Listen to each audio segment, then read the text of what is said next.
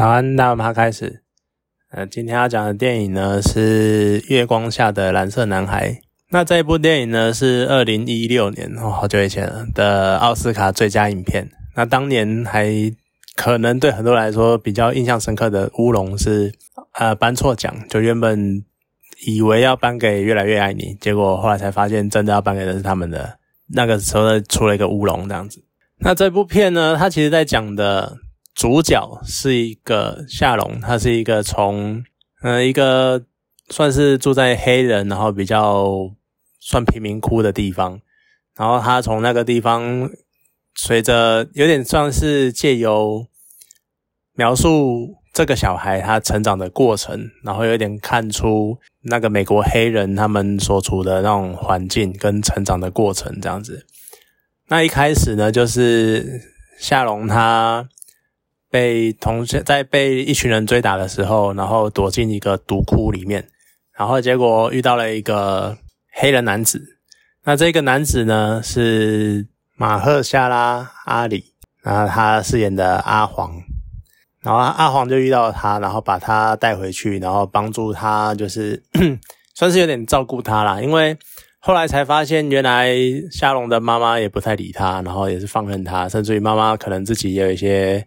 比如说，想要就是会在会有吸毒啊，或者是一些自己的问题这样，甚至于感觉上虽然说没有很明显的过程或明显讲，但是从一些剧情的暗示提示出来，就是他妈妈应该有从事性交易这样子。那阿黄就把夏龙带回去，然后就是照顾他这样。啊，可是夏龙也是戒心很重，然后他在这个过程中。也慢慢的带出夏龙的小时候的状况，然后另外一方面也带出了一个，就有点像是在讲述一个黑人他家里面一个黑人小孩，他可能遇到的状况，可能是父母，比如说可能单亲家庭，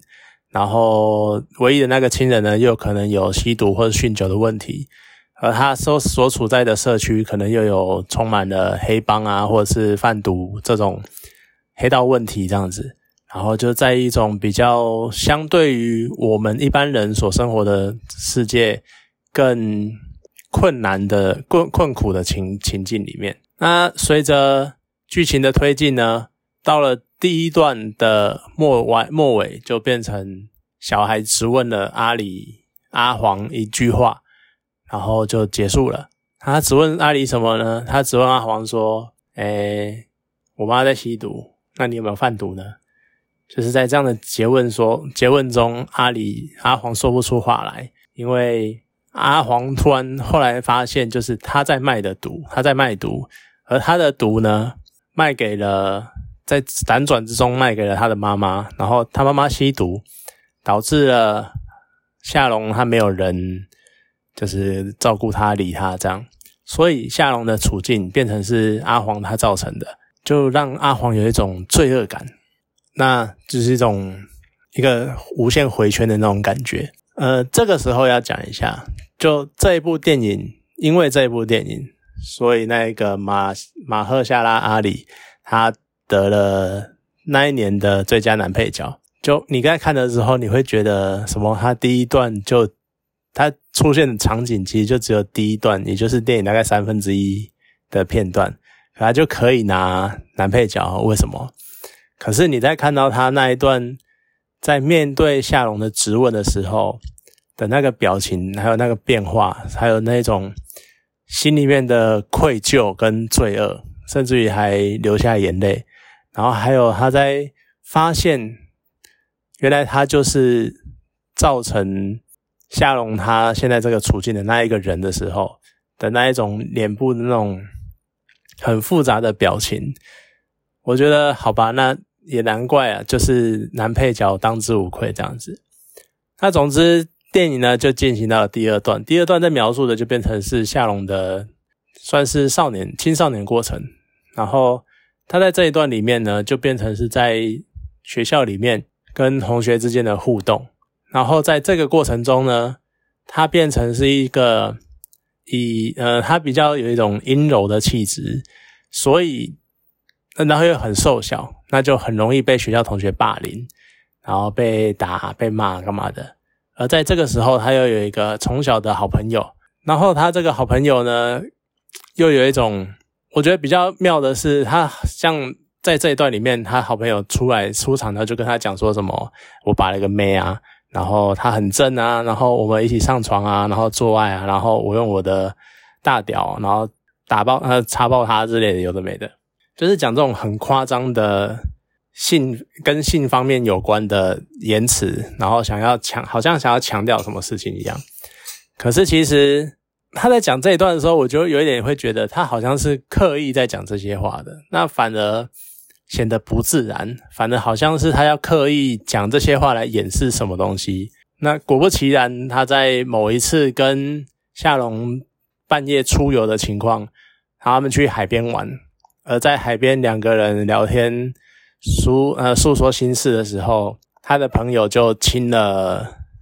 夏龙，所以这一段等于也表示，就他们两个算是一个同性恋的关系。结果没想到到了学校，他的好朋友呢，因为要在大家面前表现出硬汉，表现出他是很 man 的那个角色的，当那样的状态下，结果反而被人家怂恿要去打打夏龙，那他也真的下手了。那夏龙他也是就摸摸鼻子承受这一切，因为他知道这不是他的朋友想要的。虽然他很伤心很难过，可是他也就承受住这一切。但是他最后拿椅子砸向那一个元凶，就从小欺负他的那个人，结果导致他被关进了少年感感化院。那这就是第二段。结果第三段出来的时候呢，诶，一出场的时候，你看到夏龙他就是一个非常壮硕、非常。汉超非常勇的那个黑人男子，然后呃被关过啊，可是出来，但可能最让人震惊的是，他出来居然还是在贩毒，还是在卖毒，就有一种感觉，他好像虽然从小就已经看尽了那些毒贩的嘴脸，然后还有他妈妈也是深受毒品所害，可是他到最后还是不得不走上了这条路，走上毒贩这条路。你在这一边的时候，你就会觉得有一种。好像他永远脱离不了黑人的呃黑人贫民窟小孩的那种宿命，就永远都只能在这个地方打转，然后在这个体系里面不断的绕圈圈这样子。而他一开始，而他一出来就是练得很壮硕的样子，其实多多少少也代表他在我看到的时候啦，对我来说他的感觉就像是，因为他一开始很瘦小，但他如果是他很瘦小，然后又有同性恋倾向的话，其实进狱中、进监牢里面一定会被霸凌啊，一定会被欺负，干嘛的？甚至于在监狱里面可能被击奸之类的。那在监狱里面，你要如何保护保护自己呢？就是要一直练身体，把自己练得很壮，练到大家不敢靠近你，你才能够保护自己，才能够有一席之地。可是也在练的这个过程中，很有可能你就会。他反而会呃，可能敬畏你之余，还会想要利用你，因为你练得很壮，你可以，你有很强的、强健的体魄、强健的体力，那你可能可以利用你去做一些事情。而在另外一方面，当你出狱了之后，你也没什么事情可以做，所以他就被贩毒集团吸收，然后当这成为了一个分区的小小头目这样子，所以就有一点。无奈就是那种循环，真的是很很难讲。可是，在第三段里面呢，他又接到了当年那一个好朋友的电话，然后就接到了他的电话，所以去找他。就他接到当年好朋友凯文的电话，然后去找他，然后两个人就一起跑。呃，他就到了凯文在打工的餐厅里面，然后两个人相相视，然后。一起聊天，然后一起回忆过去，然后凯文跟他道歉，这样，然后接着凯文邀请夏龙去他家里面，然后两个人最后就是在凯文家，然后就结束。但是凯文也跟夏龙说，呃，他有娶老婆，然后但是跟老婆离婚了，然后他讲他的生活这样子，而凯文也很不太能相信，原来。夏龙他最后还是跑回去贩毒，就有一种大家都有一种彼此间的彼此很无奈的那种感觉。那这一部电影会让人觉得，就像我刚刚讲的，黑人看一个黑人的小孩，他从小生活在周遭都是毒贩，然后或者是单亲家庭这样的环境中，我相信，呃，大多数的人都会不甘于生活在这样的环境里面，他们多多少少应该都会想要离开这一切，离开这些曾经造成自己痛苦生活的地方，但是却又因为很多很无奈的抉择。或者是很多不得不的抉择，导致他们最后又被迫回到了这个地方，继续在做着一样的事情。然后他们又会觉得说，那不要让下一代再继续承受这样的痛苦，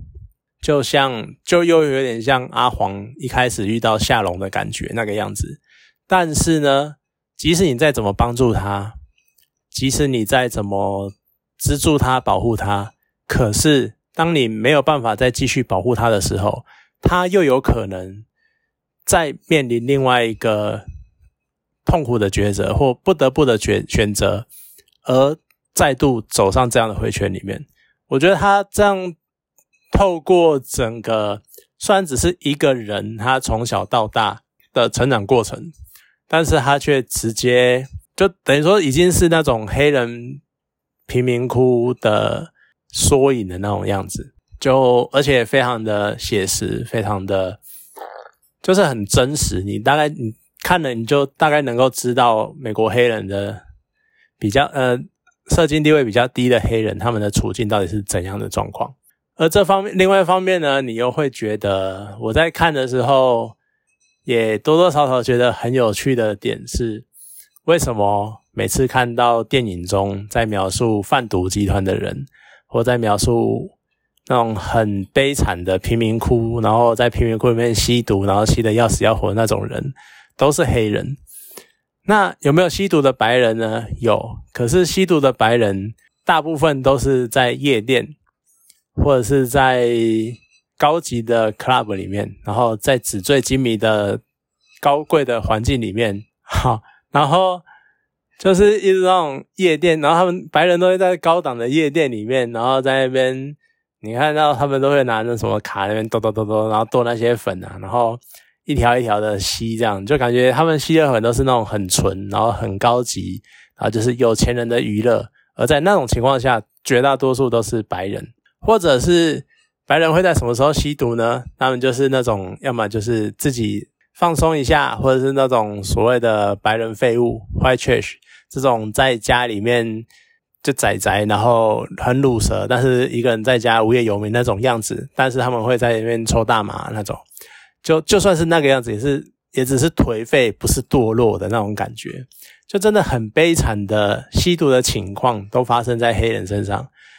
就不懂，真的很少看到白人在做这样的事情，有可能，可是我相信美国实际的社会里面一定也会有这样的情况。但电影却选择很少去描述这样的环境，算是这算不算是电影中的一种